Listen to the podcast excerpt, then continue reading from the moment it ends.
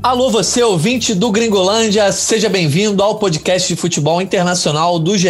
Globo. Eu sou o Jorge Natan e te convido para a nossa edição de número 108. Mais uma vez, estamos aqui para falar de Liga dos Campeões, fim das quartas de final, semifinais definidas. O PSG vai enfrentar o Manchester City e o Chelsea pegará o Real Madrid. E para começar essas semanas aí de exercício de previsão, começar a esquentar todos esses jogões, Estão aqui comigo hoje Rodrigo Lois e Vitor Canedo. Alô, Lois, já quero aí seu palpite de cara, direto ao ponto. Qual vai ser a final da Champions aí da temporada 2020-21? Fala, Natan, fala, Canedo. O meu palpite de final da Champions League, temporada 2020-2021, Real Madrid e Paris Saint-Germain. Boa, direto ao ponto. Eu vou passar para o Canedo, é o homem aí das apostas. Então, qual é a sua aposta para a grande decisão aí, Vitor Canedo? Fala, Natan, fala, Lois, fala, ouvinte querido, bom dia, boa tarde, boa noite, boa madrugada a todos. Eu sou o, cara das apostas, mas nem sempre eu acerto, né? No nosso palpite GE aí, o famigerado, eu estou ali numa famosa vaga para Libertadores. É, Bárbara Coelho está deitando. Eu vou dar aquele palpite aqui só para ser um pouquinho do contra, né? Para ver se a gente chega lá, né? É, Manchester City Chelsea, o menos votado até agora, será que rola? Vamos ver se rola. O tempo aí vai mostrar. As semifinais é que vão ser realizadas na última semana desse mês e também na primeira de maio, dias 27 e 28 e dias 4 e 5. Quando você estiver ouvindo, já pode ter a tabela certinha. E aí a gente já lembra que o nosso. Peraí, peraí, peraí. E você, Natan? Não vai falar, não? Não, achei que ia escapar dessa aí. Olha, eu, eu vou fazer uma aposta com um pouquinho de vontade aí, de coração também.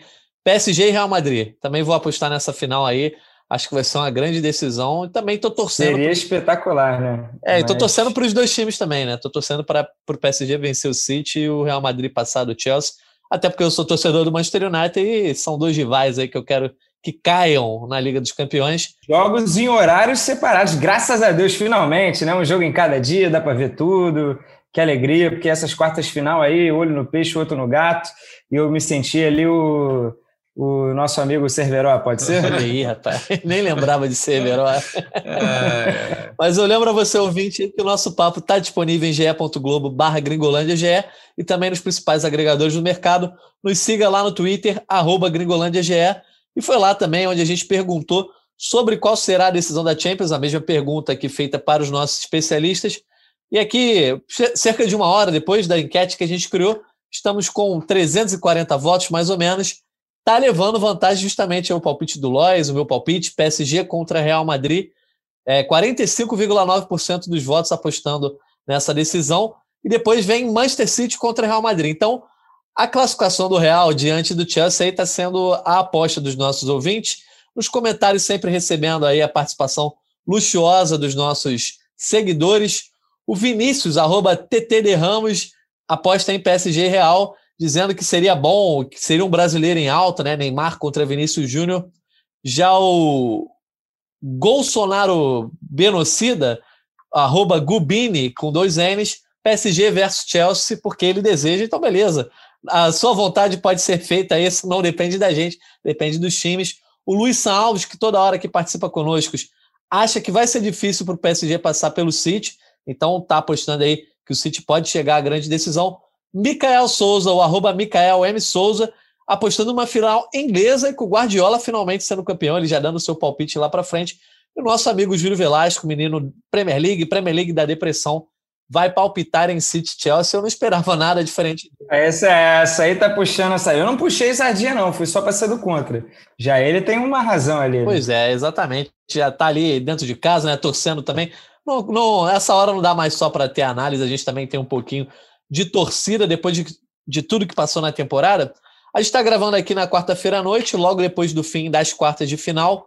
E eu vou repassar os resultados para você ouvinte que não acompanhou, então já esqueceu. Real Madrid empatou em 0 a 0 com o Liverpool. O Manchester City venceu o Borussia Dortmund por 2 a 1 mais uma vez. E na terça-feira o PSG perdeu para o Bayern de Munique por 1 a 0 mesmo placar que o Chelsea foi superado pelo Porto, mas os dois times também avançaram para as semifinais. E aí, uma semifinal com equipes que já disputaram a fase antes, né? A gente pode até ter campeão é, inédito, de um lado City PSG, certamente um dos dois finalistas aí vai chegar com chance de ser um campeão inédito. O City nunca jogou a final, PSG já jogou, Do outro lado aí, dois times que já foram campeões. São 14 títulos, né, no total aí entre os quatro semifinalistas, sendo que 13 desses são do Real Madrid e um do Chelsea. E aí o City é, um... é, é aquela piadinha, o torcedor do Real só faz essa piadinha aí, né? É, gente, fica grande né, nessa discussão. As redes né? sociais estão tomadas aí dessa, dessa discussão. O City é o mais inexperiente, só chegou uma vez nas semifinais, ali em 2015 e 2016. O PSG, PSG jogou duas vezes, uma mais na década de 90, mais para trás, né? A última no ano passado. O Chelsea chega pela oitava vez, já tendo no currículo um título e um, um vice-campeonato, enquanto o Real Madrid aí, o rei da Champions, 14 semifinal, recordista absoluto de chegar. Só? É, 14. Recordista absoluto de chegar nessa fase. O Bayern e o Barcelona chegaram 12 vezes cada um.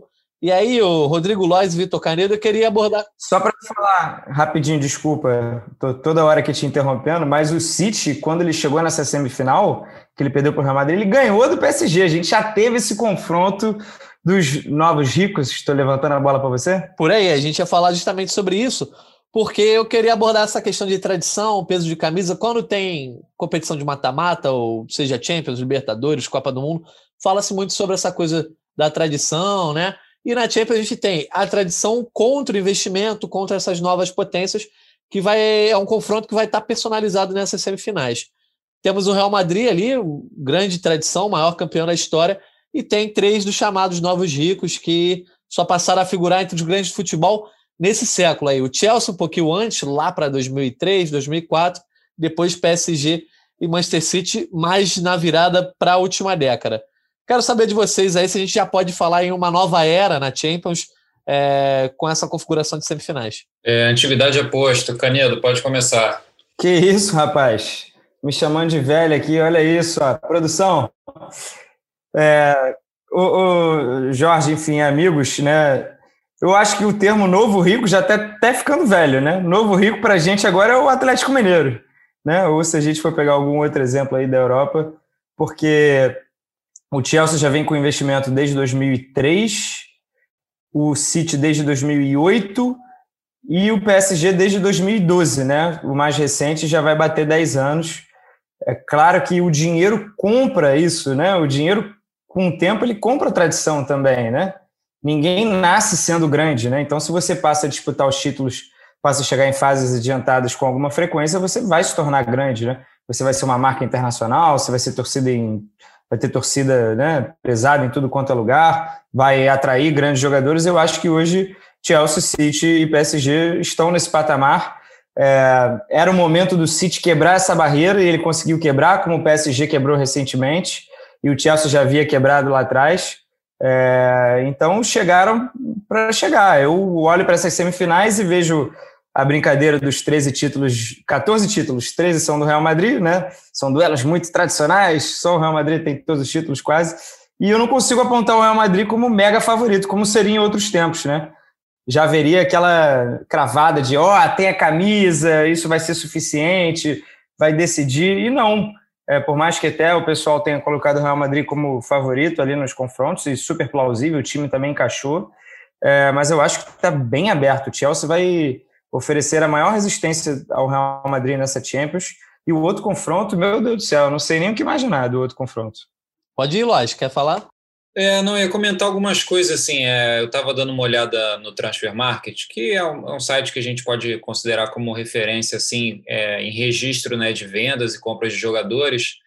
É, os dois principais clubes que mais gastaram na última janela foram o Chelsea e o City, justamente os dois mas isso não quer dizer que isso que os times tenham investido muito e esse investimento já tenha sido assim já tenha dado retorno é, direto porque por exemplo no caso do Chelsea até tem porque o Havertz foi contratado para essa temporada o Chilwell o Mendy no gol então você tem alguns jogadores que foram contratados para essa temporada e já estão sendo assim bem importantes para essa campanha na Champions como por exemplo o Thiago Silva também que tem jogado muito bem os do Manchester City, você, você só acrescentaria o Rubem Dias, que foi contratado agora mais recentemente, mas as outras contratações, Ferran Torres, Antan Ake, então são outras contratações que elas não, digamos assim, elas não, são, não estão sendo tão relevantes para o time nessa Liga dos Campeões. Então, acho só que é uma coisa a considerar, principalmente do Chelsea, né? Que os investimentos para essa temporada, as contratações, que só podem ser feitas quando o time tem muito dinheiro, que é o caso, o clube tem muito dinheiro, que é o caso do Chelsea e do City, que esses investimentos deram retorno. Tá certo, Lois. Então, justamente falando sobre essas duas realidades aí, é, eu, eu acho, Canedo, você falou que o Real Madrid não seria o grande favorito para esse confronto. Eu acho pelo contrário, né? O Real Madrid chega com uma casca aí de desconfiança, né? Justamente os últimos títulos do Real Madrid talvez também tenham tido esse elemento, né? Chegando ali meio que como um azarão. Eu só queria levantar para vocês depois essa possibilidade lá na frente, né? Se um lado da chave tem os times mais azarões, do outro lado a gente vai ter os times mais favoritos. Mas antes da gente falar sobre os confrontos da semifinal, eu queria que a gente analisasse um pouco como eles chegaram às semifinais, né? É, passando nessas quartas de final, e que não foram testes fáceis, né? Para nenhum deles, nem mesmo para o Chelsea aí que enfrentou o Porto. Vou começar falando aí do jogo dessa quarta-feira entre Real Madrid e Liverpool, em que o Real Madrid começou o confronto ali, não era tão favorito contra o Liverpool, embora o Liverpool também não venha de uma boa temporada. Só que depois do jogo de ida, eu acho que já era esperar essa classificação, né? Hoje o Real jogou com aquela coisa de jogar com a vantagem, né? Saber é, defender a vantagem. Foi muito inteligente, muito seguro defensivamente. E eu quero saber aí, eu vou deixar a bola com o Lois de novo. Rodrigo Lois, eu sei que você pilotou o, o tempo real aí do Manchester City Dortmund, foi o outro jogo, mas do que você conseguiu ver do jogo do Real Madrid aí, foi um jogo muito inteligente, um time muito seguro defensivamente, né? É, aquela tática do olho no peixe, olho no gato, assim, que deu para acompanhar do jogo do Real Madrid e do Liverpool foi que o Courtois, assim, ele foi decisivo para essa classificação, assim, quantidade de bolas que ele salvou e, e pelos relatos, e, é, assim... É, no começo dos dois tempos, né? Ele fez uma defesa muito importante no começo de cada tempo. Com dois minutos, o Salah teve uma chance já. É, obviamente que a, pô, a vantagem construída pelo Real Madrid no primeiro jogo era muito boa, né? De dois gols, mas não seria impossível acreditar numa vitória por 2 a 0 do Liverpool sobre o Real Madrid em casa, que poderia ter acontecido justamente com esses dois lances que o Courtois salvou, assim. Então, eu acho interessante é, como esse trabalho do Zidane de recuperação do, do grupo, assim, que a gente, se a gente lembrar do começo da temporada do, do Real Madrid, só críticas, só críticas, até pouco tempo atrás, na verdade, né? E e um rendimento muito bom de jogadores. A gente chegou a fazer uma matéria sobre isso no, no GE, como alguns jogadores assim é, mais experientes e de peso mesmo no elenco, eles estão jogando muito bem. Benzema, Tony Kroos, próprio Modric, Casimiro. É, e apesar da ausência do Sérgio Ramos, que é um jogador que faz muita falta, um dos melhores zagueiros do mundo, o Sérgio o Real Madrid tem seguido a batida e tem tem se classificado e assim não é pouca coisa você eliminar um Liverpool da maneira como foi. É, ok, pa, passou, é, foi, passou, muito, passou muita dificuldade nesse jogo. Normal, é, né? Nessa quarta-feira. Mas, mas, é normal, a gente, a gente tem que pensar que a gente está falando de um confronto entre dois dos principais clubes do mundo. Então, normal esse, esse tipo de, de dificuldade e todo mérito para o Real Madrid do Zidane. É, o Lois, o, o, Real Madrid foi pressionado sim, mas eu, eu, acho que não chegou a ter nem dificuldade. Assim, eu, vou, eu fiz o, o tempo real para esse jogo aqui no GE. Globo também, e eu queria perguntar ao Canedo sobre o seguinte: o Real Madrid teve um, um, uma estratégia que foi é, pragmática, eu diria. O Liverpool tinha que fazer dois gols, o Real Madrid deixou a bola com, com o Liverpool. O Liverpool pressionou bastante quando começo de cada tempo ali apertava a marcação acabou cansando, e aí o Real começou a trocar passe, gastar tempo, aquela coisa quase que de uma catimba né, sul-americana que o Real Madrid mostrou.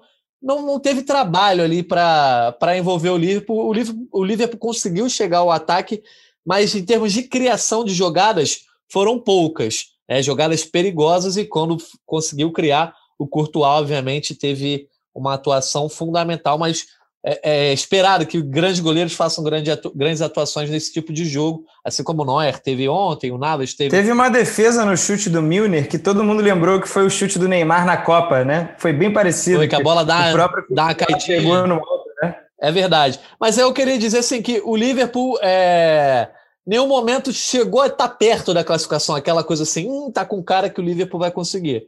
Não, deu, deu para sentir uma segurança do Real Madrid baseada na atuação do Courtois, mas também na atuação de Militão, que jogou muita bola junto com o Nacho, e também do Casimiro. E aí eu queria te perguntar sobre isso, é, a casca desse time, mesmo sem Sérgio Ramos e tendo aí substitutos jovens como Vinícius Júnior, Rodrigo, o próprio Militão, mas a experiência faz muita diferença. Claro, Sérgio Ramos, Varane e o Carvajal, né? E aí o, o Casemiro fez questão de listar esses desfalques, ele estava muito lúcido ali na entrevista pós-jogo para o Fred. E com o Valverde na lateral. O Valverde né? na lateral, o Valverde faz tudo, né? A entrevista do Casemiro para o Fred Caldeira da TNT, um ótimo repórter, é, que o Casemiro ele estava assim estava é, muito consciente né, do, do feito que o Real Madrid tinha conseguido. E, e cara, é, deu muito a entender que o, o time né, criou uma consciência de que, olha, a gente vai resolver isso aqui junto, não vai ser na individualidade. Que ele parece um clichêzaço, né? Ah, a individualidade versus o coletivo, o coletivo vai prevalecer, mas é, é a vibe do Real Madrid no momento, com um desfalque super importante. O Sérgio Ramos é, não podia ficar fora da Champions, que o Real Madrid, meu Deus, o Real Madrid pedia socorro, né? Nos últimos anos, tiver, foram duas eliminações em oitavas de final, que o Real Madrid sofreu pra caramba sem o Sérgio Ramos. É, o time parecia que sofreu um baque emocional e, olha, é, encaixou, né? É, eu acho que antes o Zidane, nessa fase boa aí, que já vem desde fevereiro, né? O Real Madrid está invicto desde fevereiro. É, mudou para esquema de três zagueiros, aí tiveram os desfalques, não tinha mais peça no elenco para manter com três zagueiros, voltou linha de quatro lá atrás, Lucas Vasquez na lateral, o Valverde no clássico jogando de ponta, né, meio que adiantado, é, e o Real Madrid está indo. Teve a sua melhor semana, talvez, em rendimento, né, da temporada inteira, jogando com todos esses desfalques. 3 a 1 no Liverpool em casa, 2 a 1 no Barcelona no clássico, 0 a 0 agora, que eu concordo com você também, sofreu pontualmente. É, então tem que dar muito valor a quem está em campo ali, quem está ralando. E, e, a força mental desse Real Madrid é de fato um negócio absurdo. Casemiro, melhor em campo, né, eleito pela UEFA como um grande líder, falou muito bem nessa entrevista. Só para a gente fechar esse confronto, é pegar um gancho que o Lodge falou e eu queria perguntar para vocês dois falar, falar, falarem rapidamente. É, a gente não tem como falar sobre o Zidane, né? Que é o cara que ganhou aí três Ligas dos Campeões, é, pode vir a ganhar a quarta, pode ter uma segunda temporada aí que ganha o Campeonato Espanhol e a Champions no mesmo ano.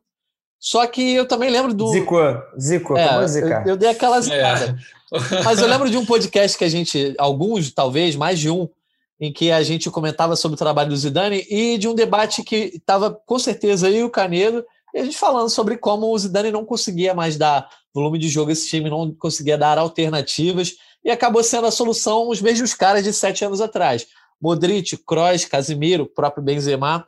É, e aí eu quero saber até que ponto o dedo do Zidane aí nesse trabalho é de gestão de elenco ou de criar alternativas de jogo, se ele consegue fazer essa diferença mesmo, ou se ele mais ajuda ou, ou mais atrapalha, porque também não dá outra cara esse time, é sempre as mesmas soluções, bota ali um ascenso na ponta, Hazard tá lesionado, ele bota Vinícius Júnior, faz sempre a mesma substituição, tira o Vinícius, bota o Rodrigo, improvisa alguém na lateral quando não tem Carvajal. Queria saber a opinião de vocês aí, porque eu, embora admita que o Zidane não tem como você ser torcedor do Real Madrid e criticar o Zidane, né?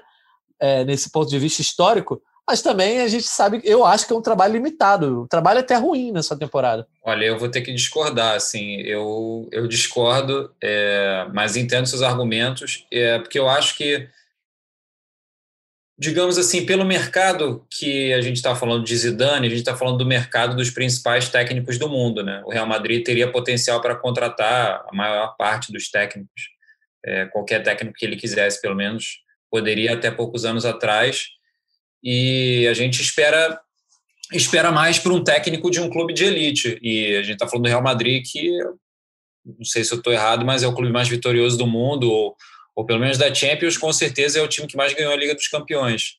É, se espera mais dele, é, mas assim, digamos que ele não, tá, ele não tem o mesmo. É difícil falar isso, né? Porque a gente não acompanha tantos treinamentos e tal, mas a gente se baseia muito na, nas, no que ele coloca em prática nos jogos, assim. E pelo que ele coloca em prática nos jogos, obviamente, é, não, é, você não vê tanta a influência dele como em outros times, como, por exemplo, o trabalho do Guardiola ou do Klopp, ou até do, do Bielsa, mas você, pô, é inegável, assim, que, que ele tem uma influência muito grande nesse desempenho e, como você mesmo falou, o, só o trabalho dele de gestão no, de um elenco é, tão renomado como o do Real Madrid já merece o seu crédito, assim, porque é um vestiário que está acostumado a estrelas há, há décadas. Então, não, é, não, imagino que seja um trabalho fácil. Como, por exemplo, você é, lembra que ele teve com o Gareth Bale. Foi um jogador contratado a peso de ouro e que foi emprestado, foi, foi negociado, porque é, não estava, não, não tava, enfim, não estava dormindo no banco de reservas. Exatamente. Então, é assim, é um trabalho que é, é, eu imagino que tenha, durante um bom tempo, o Zidane tenha sofrido, sofrido pressão para colocar ele para jogar, enfim, mas isso já, a gente já está fugindo um pouco da resposta. Mas é só um exemplo de como tem outras características do trabalho dele que não são tantas de, digamos assim, de inovação tática ou coisas desse tipo que são importantes para o sucesso do Real Madrid. Aí um seriado, né, contando os bastidores, a gente talvez ia ter a melhor noção desse peso, né? Nossa, podiam fazer, hein? Pô. Aí vão fazer logo da Juventus, que não vai ganhar nada na temporada. Só vai mostrar o Cristiano Ronaldo chegando puto lá no vestiário. Vai ser bom também, mas. Eu achei que você ia falar, ia comentar alguma coisa sobre isso, o Canedo. Porque eu lembro de você falar exatamente essa frase. Cara, Zidane não dá. Eu lembro, tenho claramente essa frase na minha mente. Em algum momento, né? Porque foram altos e baixos, muito mais altos que baixos, e nessa temporada a gente tem que ressaltar que ele encontrou as soluções necessárias. O Real Madrid é, hoje não está com um elenco recheadíssimo, né? Tanto que está apostando nos nomes que já foram soluções lá em 2016, né? E olha quanto tempo passou, mas eu acho que isso também é mérito do treinador. É, e hoje o Zidane merece ser elogiado, né? Não hoje pelo jogo contra o Liverpool, mas hoje pelo momento, né? Pelo que ele conseguiu solucionar é, de problemas nessa temporada. Real Madrid vive num momento muito bom, vai disputar os títulos, pode não ganhar nenhum, plausível também, justo, concorrência forte, mas está é, firme e forte aí de novo. E tem muito o dedo do Zidane aí. É, Real Madrid que não contratou, né, para essa nessa temporada. Nessa é. janela de verão não contratou. Dizem que guardou dinheiro para a próxima janela, né? Eu, eu, fui, eu peguei um pouco pesado aí com o Zidane, né? Eu gosto do Zidane, mas eu disse que o trabalho dele nesse momento era ruim. Mas não, não é exatamente ruim. Mas eu também não consigo enxergar como um trabalho bom, é, vou pegar um paralelo aqui do futebol brasileiro, por exemplo, o trabalho do Rogério Ceni. O trabalho do Rogério Ceni só seria considerado bom se o Flamengo fosse campeão brasileiro.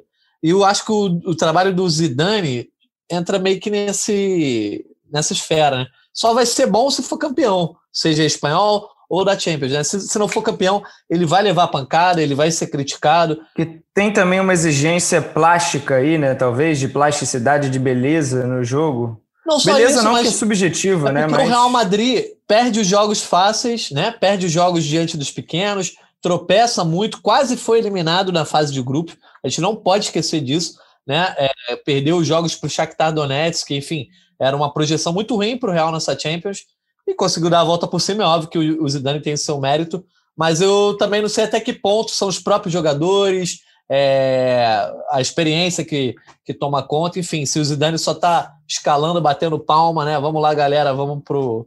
Não, eu também não. Não, eu tô brincando, tô sendo sensacionalista aqui, mas eu acho que falta alguma coisa aí pro trabalho do Zidane receber o, o meu elogio para eu dar o braço a torcer, quem sabe o título, né? Vamos pro próximo confronto, já falamos muito de Real Madrid aqui, City Dortmund, e a gente vai falar de técnico também. É, o Guardiola buscando esse título aí com o Manchester City, o Guardiola que não é campeão europeu ali desde o Barcelona, né? É, o City mostrou defeitos, mas continua brigando por todos os títulos, o Canedo. Você que é um guardiolista nato, convencido, é, o que, que o Guardiola pode fazer aí para não ter perigo de ser eliminado para o PSG? Um perigo que por 45 minutos ele passou diante do Borussia Dortmund hoje. Pois é, e já era todo o filme né, passando na cabeça de todo mundo, principalmente provavelmente na do Guardiola, né, que começa a dar aquela coçada ali na careca. É, o Dortmund fez 1 a 0 é, um golaço do, do inglês, o Jude Bellingham, agora é o segundo inglês mais jovem a fazer, segundo jogador, na verdade, mais jovem a fazer gol no mata-mata da Champions. Eu duvido que vocês saibam qual é o primeiro, se vocês não viram o meu tweet. Duvido. Não sei. Bojan, ex-Barcelona. Essa aí ninguém acertar. Mas enfim, agora o Gil de Bellingham ali é o segundo. É, de qualquer maneira, o City foi lá, reverteu, contou com uma ajudinha do Emery Can, que esticou bastante a mão para tentar cortar com a cabeça, cabeceou na mão e o braço realmente estava muito aberto, foi muito exagerado. Então, o Marreis fez o gol de pênalti, depois o Foden num gol depois de um escanteio curto. Olha aí, quem critica o escanteio curto. Ele, ele recebeu ali na entrada da área, chutou e fez o gol. É, e o City conseguiu né, quebrar essa barreira. Eu acho que tinha muito de barreira mental. É, o, o, o faz rodízio todo jogo, né? Isso é, não é novidade, né? E principalmente nesses jogos grandes, o Gabriel Jesus não tem atuado. Mas dessa vez, né, também no jogo de ida, não jogou o Sterling e, e contra o Dortmund, agora fora de casa, o Cancelo, que é um dos melhores jogadores do City na temporada, ficou, na, ficou no banco também. Então muita gente se perguntou, começa a se perguntar, nossa, e o time começa a perder gols, desperdiçar grandes chances.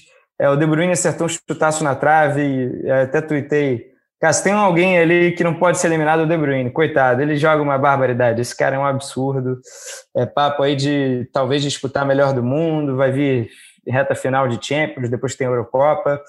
E é um cara por quem eu torço bastante, porque joga o futebol que me encanta, e o Guardiola também é responsável por fazer esse City jogar um futebol é, encantador também, plástico. A gente, eu, eu me curvo, né? eu faço questão de assistir os jogos do City. Não foi exatamente assim contra o Dortmund, um, um time mais vacilante, mas mata-mata tem muito desse componente. Eu tenho certeza que o, o City PSG vai ser louco, vai ser insano, com um monte de laicar, um monte Eu gosto de desses adjetivos. Insano. Ô, Lois, você fez o, o, tempo real aí do, do City Dortmund. Eu também só, só fiquei naquele é, estilo Cerveró, que o Canedo comentou, mas deu para ver que a perna estava pesando na hora de concluir para o gol. E se não fosse a mãozinha, literalmente, né, do Henrique a gente poderia ter visto um drama do City no segundo é, tempo. É, lembrando que o gol do Bellingham ele saiu aos 15 minutos do primeiro tempo. E assim, no começo do jogo, o Borussia Dortmund estava melhor, na minha opinião. É, e aí o City conseguiu se, se, controlar um pouco, enfim, recuperar o foco no jogo e, e desenvolvendo seu jogo. Assim, na minha opinião, não foi o melhor jogo do City, longe disso, mas como o Canedo falou, foi um jogo, foi uma situação em que o nervosismo bateu ali pela eliminação, seria a quarta eliminação seguida em quartas de final do City. É, mas o time conseguiu jogar, é, se, é, conseguiu se desenvolvendo e, e, enfim, melhorando, assim, mas teve, teve, foi um desempenho, na minha opinião, é que, enfim, a gente acompanha jogos do City na Champions e no Campeonato Inglês, assim, abaixo do que poderia, mas o Borussia Dortmund também não, não, não jogou tudo que poderia. Por exemplo, o Haaland, assim, a, a, a atuação dele hoje foi muito abaixo do que ele, do que ele poderia fazer. Ele só teve. Completou sete jogos sem marcar, o maior jejum na carreira. Crise! Crise e, na Noruega. E ele só teve uma finalização no, no, jogo e foi uma finalização muito ruim. Então, assim, é, no geral, ao meu ver, os dois times jogaram abaixo do que poderiam, mas o City jogou melhor e conseguiu se recuperar. E realmente, assim, aquele pênalti do, do Kahn.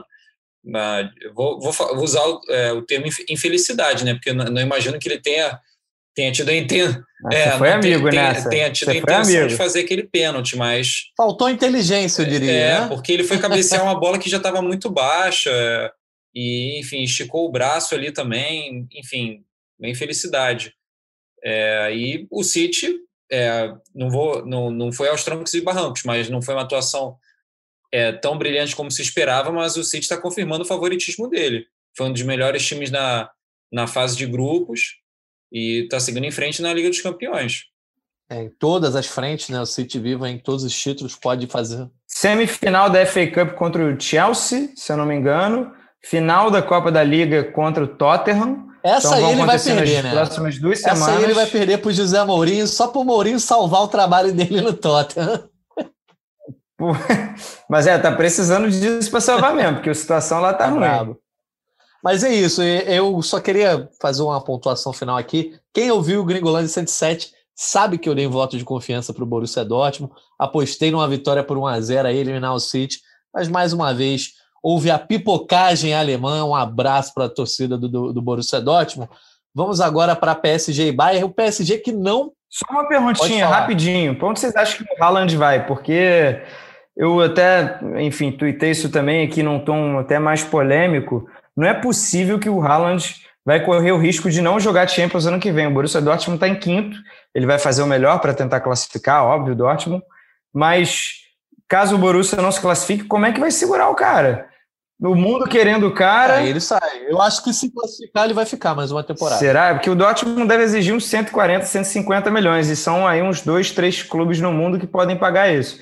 Mas eu, eu se fosse ele, forçaria para sair também, porque o Dortmund é sempre o clube do futuro, é sempre o clube daqui a três anos. Daqui a três anos o Dortmund vai é, ter um timaço. O Dortmund já sabendo nunca é, que seria revendido, vai. né? Mas eu acho que não contava com o elemento pandemia, que vai justamente é, atrapalhar esse investimento de qualquer clube. O Real Madrid acho que já. Mas dá um palpite aí. Não, acho que o Real Madrid ele já não vai, né? Por conta do Mbappé. É, a imprensa espanhola já está garantindo que o Mbappé vai para o Real Madrid. Só falta negociar a reta final aí. Eu, sinceramente, hoje não consigo é. ler para onde ele vai e torço para que ele vá para o Manchester United, embora essa possibilidade não esteja sendo badalada. Talvez o Lois vai de que. eu prefiro não comentar. Eu acho que é exercício de muito futurologia e. O Lois vai torcer para o time carioca aí pegar. O é, Vasco. Fazer, vai, fazer um contrato de, de. Como é que é? Contrato de rendimento lá. É, cara, porque é... eu acho que é, o Natan tocou num ponto muito importante. Assim, a gente não sabe ainda como é que os clubes vão se comportar, é, os grandes clubes, né, principalmente, na próxima janela de contratação, ainda é, sofrendo o impacto da, da pandemia, o impacto financeiro. A gente, a gente vai terminar a temporada e até agora não tem é, jogos de torneio europeu nacional com público de volta.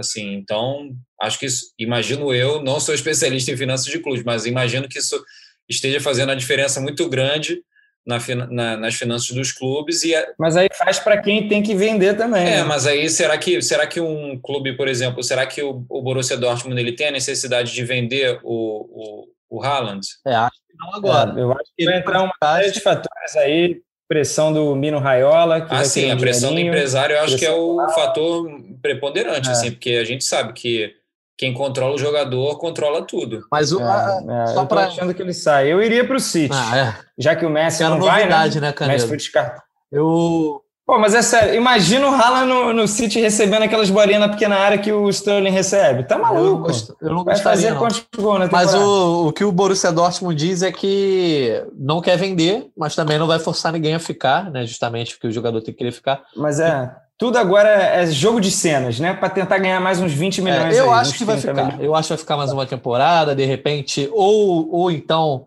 se for vendido, vai ser aquela coisa do empréstimo com obrigação de compra, como o Mônaco fez com o Mbappé, né? Pode ser, um ser. Enfim, cenas dos próximos capítulos, a gente vai ver quando acabar essa temporada lá para junho. É, fala agora sobre PSG e Bayern de Munique. É, queria saber dos amigos, o PSG talvez tenha tido uma melhor atuação do que no primeiro jogo, e foi um jogo do Neymar, né? Se no primeiro jogo a gente ficou dividido ali, quem teve a melhor atuação, o Mbappé ou Neymar? O Mbappé foi eleito melhor jogador da partida, dessa vez o Neymar levou esse prêmio, perdeu alguns gols, duas, duas ou três bolas na trave, né? É, algumas chances que foram consideradas claras, mas o Neymar que clareou essas chances, limpou todo mundo, enfim, jogou muita bola, achei que o Neymar voou em campo, é, dá para dizer que essa partida foi totalmente dele. Né? Foi. É... Posso ir, Lois? Claro. É, eu trabalhei nesse jogaço, né? Fiz o, o, tempo real e foi realmente um primeiro tempo absurdo do Neymar, digno, digno de melhor do mundo. Depois a gente entra nessa discussão, aí vou botar uma pimentinha. Mas foi um primeiro tempo digno de, é, assum... controlando todas as ações ofensivas do PSG. Impressionante como ele dribla, cria, né? Ele, ele acha espaço onde não tem ele, ele mesmo finaliza, né? Ele deu um tremendo do azar naquela finalização no travessão, perdeu o gol de biquinho na cara do Neuer, é, e numa outra que ele pedalou e jogou para canhota, uma defesaça do Neuer também, que também bateu na trave. Fora isso, teve uma bola do Mbappé cruzada na área que o Neuer sai muito bem. Repare que estamos falando o nome do Neuer várias vezes, né? Então você vê que a culpa também não é exatamente do Neymar, porque o Neuer foi um gigante. É, mas é claro, eu estava achando que ia ser, ia ser também ali no detalhe, porque o jogo de ida já tinha dado um sinal de que o Bayern era mais time e as circunstâncias do jogo é, contribuíram para que o PSG tivesse levado 3 a 2 é, vai entender o Chupomotin, que é 30 vezes pior que o Lewandowski, fez dois gols do Bayern no, no confronto. É, faltou aquele pouquinho a mais, né? Quando você vê que o Javi Martinez entrou nos minutos finais para virar centroavante no Bayern, quer dizer que a lista de desfalques estava mesmo pesando, e aí Gnabry, Lewandowski fora, o Goretzka, né, um volante de muita imposição que também faz muito gol, estava é, lesionado né, desde o jogo de ida, não conseguiu jogar. Então, acho que ficaram faltando essas peças para o Bayern, que o PSG conseguiu recuperar algumas no jogo de volta, não todas. Então, acabou também passando o sufoco. E foi um jogaço ali, o PSG no contra-ataque no segundo tempo, o Bayern tentando pressionar, o Alaba chutando de fora da área, o Navas mais uma vez fazendo uma grande atuação. Então, foi um jogo daqueles de tipo assim, se tiver Super Champions, eu quero que tenha esse jogo toda semana, sabe? Um jogo como esse toda semana, porque fiquei elétrico aqui os 90 minutos em frente à TV e foi realmente muito bom. Ô Lois, foi mais competência do PSG ou incompetência do Bayern? No, jo no, no, jogo de volta ou no confronto como um todo? No jogo de volta, especificamente nessa partida de terça-feira. Acho que não, acho que foi mais competência do, do Paris Saint-Germain mesmo. concordo com o Canedo, acho que o Paris Saint-Germain, e principalmente o Neymar, concordo com vocês dois, Neymar fez um grande jogo, mais uma grande atuação dele na, na Liga dos Campeões. É, infelizmente, ele perdeu ali duas chances, na, ao meu ver, foram chances perdidas, pelo menos uma das bolas que ele acertou na trave, mas é, é impressionante, assim, de maneira geral, como o Neymar ele, ele participa de várias etapas da construção do jogo do PSG. É, em outros momentos da carreira dele, ele digamos que ele fazia uma função ali mais na parte final da jogada, de conclusão do último passe, e ele agora já é, de, já é um processo de um tempo, né? Mas como isso já está maturado, assim, de, de, uma participação em toda a construção do jogo do Paris Saint-Germain, mais uma grande atuação dele, e ao meu ver, assim, mesmo com todos os desfalques que o Canedo pontuou, o Bayern de Munique fez um jogo trocado, assim, com, com o Paris Saint-Germain. Foi um jogo, um jogo franco. É, Óbvio que você não tem o Lewandowski, que é o, o principal atacante do mundo e foi eleito o melhor do mundo no ano passado, é óbvio que isso faz diferença. Isso daí é inegável, isso daí não tem o que discutir. Mas mesmo assim, o Bayern de Munique fez um jogo franco. Então não vejo tanto como, digamos assim, ah, o Bayern de Munique ficou devendo muito. O Bayern de Munique tá, é, ficou devendo nessa temporada em outros jogos, assim, principalmente no Campeonato Alemão, alguns jogos que era para ter perdido e não perdeu, fora a crise que está instalada no Bayern de Munique, entre o diretor de futebol, Salihamidzic, e o, e o Hansi Flick, o técnico. É uma crise escancarada e a, a gente fez uma matéria essa semana sobre isso e assim, é, quando você tem os jogadores como o Neuer e o, e o Miller vindo a público tentando botar panos quentes, assim, às vésperas de um confronto decisivo da, da Liga dos Campeões, é porque a situação já está bem complicada há muito tempo. Não sei até que ponto esse ambiente influenciou numa atuação pior do Bayern de Munique contra o Paris Saint-Germain. Acho que não. Acho que foi mais uma vitória por méritos do time francês. Boa. Para a gente só encerrar essa análise dos jogos de quartas de final, tivemos Chelsea-Porto, aquele jogo que quase ninguém viu, né?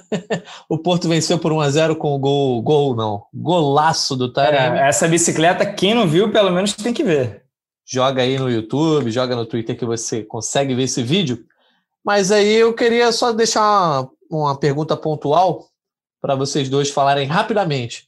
Tuchel aí tem muita coisa a consertar nesse Chelsea. É, agora há pouco, meu amigo Thales Ramos me perguntou: e aí, pô, esse time do Chelsea é meio feinho, quem é o craque desse time aí? Eu falei: não tem um grande craque, né? Não dá para dizer quem é o grande. Nesse momento, quem está jogando muito é o Mount, mas talvez o grande diferencial hoje seja o trabalho do Tuchel. Aí tu me podia meter ali, ó, o conjunto, né? Aí tu ia dar, né? é, jogar para a galera bonito. Olha, se fosse para apontar um jogador ou outro, assim, tudo bem, difícil realmente apontar um craque do time, mas eu destacaria a defesa.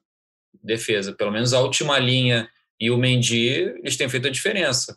Chelsea só levou três gols em dez jogos nessa Liga dos Campeões. Acho que isso diz muita coisa. E um sistema ali com três zagueiros, o, o Jorginho também, os volantes indo muito bem, né? Jorginho, Kanté, ou às vezes o, o Kovacic. É, esse Chelsea é para ficar de olho porque ele vem numa arrancada muito boa também, crescendo no momento certo da temporada, depois que saiu o Lampard, entrou o Tuchel. É, então, eu acho que vai ser o time que vai impor a maior dificuldade ao Real Madrid na temporada, pelo menos nessa fase. É, e, cara, serão dois jogaços de, de ida e volta também, sem.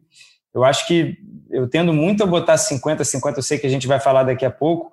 Eu também então, Canedo, já, já vamos falar agora, né? Então, São dois tá. times que se reinventaram na temporada, e aí eu quero saber primeiro de vocês se tem favorito, né? Você já está dizendo que não, já vai ficar no murismo aí, que eu, esse murismo que eu não gosto. E quero saber também se dá para dizer que é ao lado da chave aí com mais cara de azarão, porque nenhum dos dois era cotado para disputar o título europeu nessa temporada. Pô, azarão é complicado, né? Chamar Real Madrid de azarão é, aí, aí. Tem que ter personalidade. Real Madrid de azarão. Não, eu não, não vou fazer isso, tá? Você que talvez se isso tiver na manchete, é sensacionalismo, hein, de Jorge Natan. Fique sabendo. Mas é. Eu, eu apostaria né, numa final entre City e Chelsea aqui como zebra mesmo, porque a, a maioria está indo para o outro lado. Mas eu acho que Chelsea e Real Madrid é 50-50 mesmo, porque o Chelsea também está crescendo no momento certo. É, tem jogadores bons, né? Ele não tem a hierarquia, ele é mais jovem que o Real Madrid, né?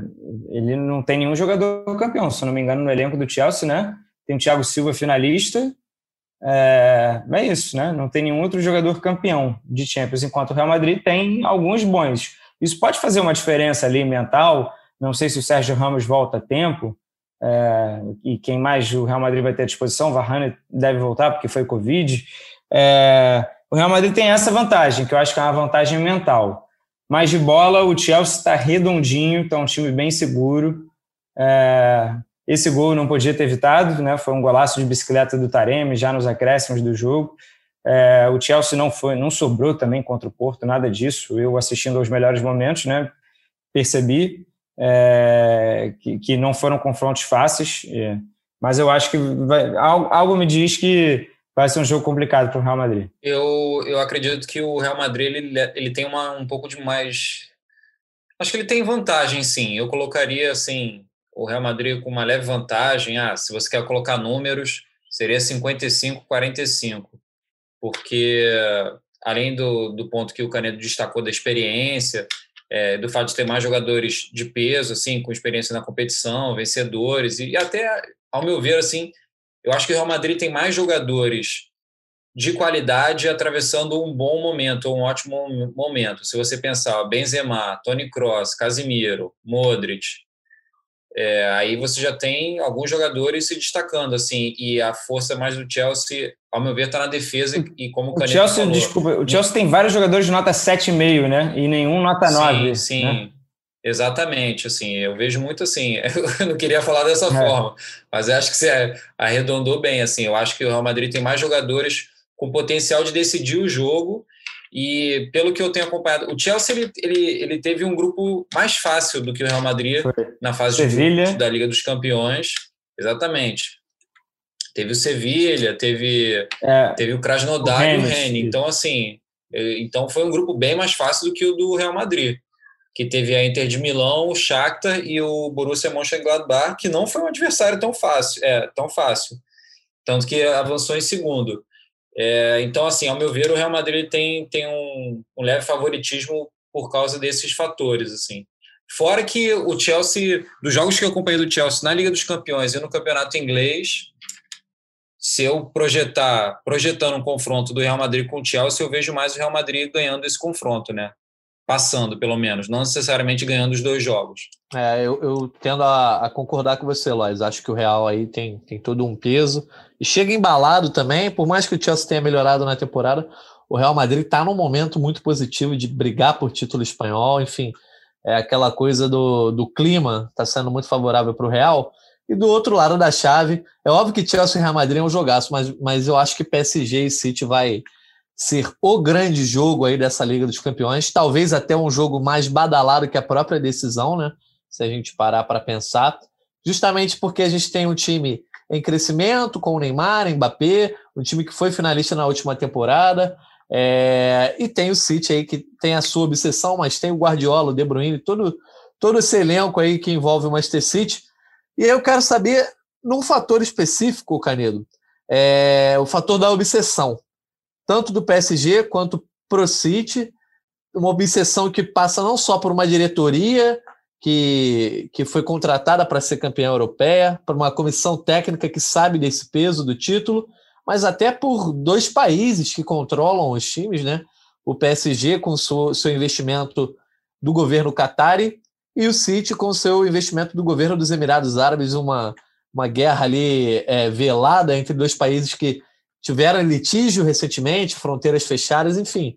É tem um trocadilho quase... bom para isso, né? Porque tem o, é o clássico, que é Real Madrid contra o Barcelona, e esse é o, é o cashico, cash de dinheiro, né? Que é, muito ruim, né? Mas. Onde, onde, você, é... onde você viu esse trocadilho? Nossa, não faço a menor ideia. Mas... Aquele, ó. Foi na, Deep, foi na Deep Web isso aí. o, é o Késtico, que é o, o Chelsea contra o City, os endinheirados fazendo um clássico. Eles já se enfrentaram né, na temporada 15 16. O City eliminou o PSG com gol do De Bruyne, mas olha como os dois clubes ainda deram um salto de qualidade né, em contratações desde então, em títulos. E aí hoje o PSG tem Neymar e Mbappé, o City permanece com De Bruyne, mas vários outros grandes jogadores e um coletivo muito mais redondo, confiável, trabalho do Guardiola. É, eu concordo com você que o confronto que gera mais expectativa, sim. É, não vou querer desgrudar da TV de jeito nenhum. E, pô, é, é não sei, qual foi a sua pergunta? Não, eu ia só falar sobre essa questão que é um jogo que chama tanta atenção que é até uma questão de Estado mesmo, né? Uma, uma política envolvida. Enfim, é, eu queria saber, nesse sentido, essa obsessão europeia vai pesar mais para qual lado? Quando entrar em campo, quem vai ter mais esse peso nas costas? Na minha opinião, já vou aqui antecipando, é o City, não só por essa questão envolvendo o City, mas o Guardiola também. Tem algo. Não que o Guardiola tem que se provar para alguém, mas ele já não é campeão europeu é, há muito tempo, então tem, de certa forma, ali um peso sobre ele. Então, antes de passar para o Loja, rapidinho vou responder essa pergunta, que eu fiquei falando, falando e esqueci. É, eu acho que, na verdade, é o PSG, porque o, o, PSG talvez tenha um prazo maior. Ele, tá no, ele joga o campeonato francês. Os jogadores, esse é um trabalho de convencimento, né? Convencer os caras a ficarem lá por muito tempo. Tem a notícia que o Mbappé quer sair. O Neymar, tudo bem, vai renovar, mas o Neymar já está com 29 anos. Para atrair os jogadores para o campeonato francês, tem que ser com muito dinheiro, com títulos, mostrar que o PSG pode chegar longe, pode ganhar Champions. Né? Se o PSG ganha Champions uma vez, para atrair os outros jogadores já é muito mais fácil do que permanece sendo eliminado, eliminado, chega perto e, e não vai. Então eu acho que para o PSG tem um peso maior, porque o City tem uma projeção de ter um trabalho mais sério por trás, eu acho. Desde também Tique Beregistan, né, Ferran Soriano, eu acho que é um trabalho é, mais bem sucedido do que o do PSG nesse sentido. Se o Lodge quiser responder isso também, já passando para a próxima pergunta, se você concorda com o Caneiro, eu deixo para você uma pergunta que eu acho que a resposta vai ficar meio óbvia, mas o PSG seria o rival, o rival ideal para o City conseguir superar essa barreira e chegar a uma final? O City disputando uma final seria algo histórico, né? É, seria legal se fosse na final, né? Seria mais interessante se esse confronto fosse na final. Mas eu concordo totalmente com o Canedo. Eu vejo o, Paris Saint-Germain bem mais pressionado, é, digamos, até por manifestações dos dirigentes mesmo. Assim, você vê mais essa questão da obsessão, entre aspas, da, do título da Liga dos Campeões, isso sendo declarado pelos dirigentes do Paris Saint-Germain, muito mais do que do Manchester City. E o Manchester City, mal ou bem, ele disputa e ganha, tem, tem vencido é, com uma certa frequência a Premier League, o campeonato inglês, então isso tem um peso. Tem um outro peso você ser campeão francês, em que a, a discrepância do Paris Saint-Germain para os outros rivais é muito maior do que o caso do City no campeonato inglês. Então eu vejo, digamos assim, essa pressão muito maior no, no Paris Saint-Germain do que no City. E eu acho que um tema que vai surgir aí nesse confronto também, tanta coisa legal que, que esse jogo vai proporcionar, esse, esse jogo vai definir o prêmio de melhor do mundo, ou pode definir o prêmio de melhor do mundo. Quem passar desse confronto pode estar mais perto desse prêmio, e aí eu estou badalando basicamente Mbappé e Neymar, e do outro lado, De Bruyne. Ou vocês acham que o prêmio de melhor do mundo pode depender de outros fatores como a Eurocopa, pode depender de campeonatos nacionais, ou pode vir de Real Madrid, Chelsea? Acho que sim. Bom, eu... Vai, vai, Lois. É, vai, Lois. É, eu acho que sim, mas eu gostaria de ter mais informações na mão para saber como é que foram as premiações em ano de Eurocopa. Como é que, como é que a Eurocopa pesou em relação à premiação de melhor do mundo? Porque geralmente as competições de seleção elas acabam tendo um peso maior no geral. É, assim, nos últimos natural. anos a gente, a gente viu só o Cristiano Ronaldo ganhando por conta de Eurocopa, mas não foi nem pela Euro, foi mais pelo Real Madrid também. Porque é. a, quando a Espanha ganhou, é, foi o Messi que levou. Não, então. é, em 2008 o Torres foi, foi o terceiro, mas aí Cristiano Ronaldo. É, é ruim de analisar porque. É, é Cristiano Ronaldo e o Messi. De Cristiano é, Ronaldo e Messi. É, fora da curva. É complicado. Mas, assim, ao meu ver, eu, é, eu acho que o peso da Eurocopa ele pode ser relevante. É. Também depende de quem e aí, final, tem Mbappé, né? Que, tem Mbappé, tem De Bruyne. Campanha, com, o Neymar vai ter uma Copa América que eu acho que para quem vota Sim, ninguém vai ver. Influência. É, eu confesso que a França e a Bélgica, com as seleções que elas têm hoje, o potencial de ir longe é, é muito grande. É, e tem o próprio e, Lewandowski e você... aí, né? Que de repente Exato. a Polônia pode fazer uma campanha histórica. Verdade. É, eu confesso que eu acho pouco provável. O assim. que pode acontecer seria é- surpreendente. Seria é. surpreendente a Polônia ir longe. Sim. Seria Mas, surpreendente. Não é nada descartado. É. Não, claro que não. O que pode acontecer é que, como é uma corrida, né, o prêmio, a gente pode chegar na Eurocopa com o Mbappé e De Bruyne já né, bem colocados, o Lewandowski ali também. E aí eles vão precisar de menos na Eurocopa do que para um jogador do Real Madrid ou do Chelsea é, fazer história, né? Sei lá, o Mount com a seleção. Estou viajando aqui, né? Obviamente não vai. Olha aí. Mas é, algum jogador que possa ser inserido nesse contexto, né? De de usar a Eurocopa como um trampolim, mas aí vai ter que ser a grande competição da carreira dele. Então, é, eu, acho, legal que fica mais, Mbappé mais nem... aberto, né? Acho que fica bem aberto. Assim, a gente, por exemplo, quando acabou o final da Champions do ano passado, a gente sabia que o Lewandowski ia levar o prêmio de melhor do mundo. Dessa vez, mesmo que a Champions encaminhe as coisas, acho que a gente não vai ter nada fechado, né? A gente vai chegar na. É, acho que não. Acho que não. Acho difícil. Beleza. Bom, a gente encerra aí a nossa análise das semifinais, também dos jogos de volta das quartas de final nesse Gringolândia 108. Mas aí, antes dos destaques finais, eu queria deixar uma pergunta interessante para vocês, que vai começar a Libertadores agora em abril, né? E os times brasileiros já começam a falar aquela coisa, né? Rumo a Tóquio, agora vai voltar a Tóquio, né? Nesse ano já volta para o Japão o Mundial de Clubes. É isso aí? Eu estava por fora. Eu vou confirmar aqui enquanto vocês respondem, mas se eu não me engano é isso sim. É isso, Só Japão, que, verdade. É isso, né? É, eu queria saber o time brasileiro que já está sonhando ali com o título, ah, meu time pode ser campeão da Libertadores. Para quem deve torcer na Champions, né? Para chegar no Mundial. Pô, desses quatro aí, de repente o Chelsea é melhor para mim, ou então o Real Madrid. Acho que o City não vai ser a escolha de ninguém. Vocês dois aí, para quem os times brasileiros devem torcer nessa Liga dos Campeões aí, pensando em um Mundial de Clubes hipotético? Eu vou falar Chelsea, mas não pela qualidade do time, né? Acho que são quatro grandes times, mas o Chelsea é o clube mais propenso à crise, né? E aí a gente lembra que o último não europeu a ganhar o Mundial foi o Corinthians em cima do Chelsea, que já estava de técnico novo na época, né? E tudo isso facilita, né? O clube comandado pelo Abramovich é o maior degolador de técnicos ali na, entre pelo menos os clubes de elite da Europa, né, os clubes de primeiro escalão, o Chelsea está toda hora mudando de treinador, está toda hora em crise. Então eu acho que é um clube mais propenso a isso. Isso, claro, ajudaria, mas se for fazer aquela comparaçãozinha ali, 11 contra 11, o europeu vai ganhar sempre. Mas a Cuidado gente... com esse negócio de raio-x aí.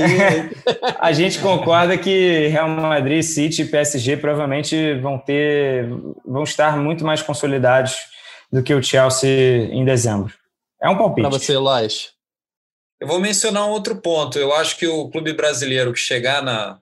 que for campeão da Libertadores e conseguir a classificação para o Mundial, ele deveria torcer para o Paris Saint-Germain e para o Mundial de Clubes, porque em termos de marketing, você ter o Neymar disputando o Mundial de Clubes e você poder, digamos, capitalizar em cima disso é bem maior do que nas outras opções. Olha então, aí. se eu fosse um clube brasileiro, eu pensaria no, no din-din, né? Um homem de negócios, e, Rodrigo Lois. Mas em termos de bola, como o Canedo falou, seria muito melhor pegar o Chelsea. Tá certo. Então, ó, times brasileiros, fiquem de olho, torçam para o Chelsea, porque os especialistas do Gringolândia disseram que fica o Mundial. Lá vem, né? Olha a manchete polêmica aí, aí. Você sabe que o torcedor adora, adora é. essa coisa de depois vir cobrar. Então, encerramos aqui o nosso Gringolândia 108. Destaques finais Valeu, Canedo, obrigado pela participação. Valeu, tamo junto. Já falei muito hoje, sem destaque final aí. Só para falar, para continuar acompanhando o Campeonato Espanhol aí, que é o mais disputado aí. Tem o francês também, mas o espanhol, essa reta final vai ser demais. Isso aí, valeu, Canedo. Rodrigo Lois, seus destaques finais, obrigado por mais uma participação. Sem destaques finais também, um grande abraço, abraço para o Canedo e para você, Natan. Valeu, Lois, valeu, Canedo. Um abraço para você também que ouviu o Gringolândia, mais uma edição aí, edição de número 108. Fiquem de olho, próxima semana a gente vai falar provavelmente dos campeonatos nacionais. Tem muito assunto aí até a volta da Liga dos Campeões no final desse mês. Lembrando que esse podcast tem edição de Juliana Sá, coordenação de Rafa Timóteo e André Amaral. Um abraço e até a próxima.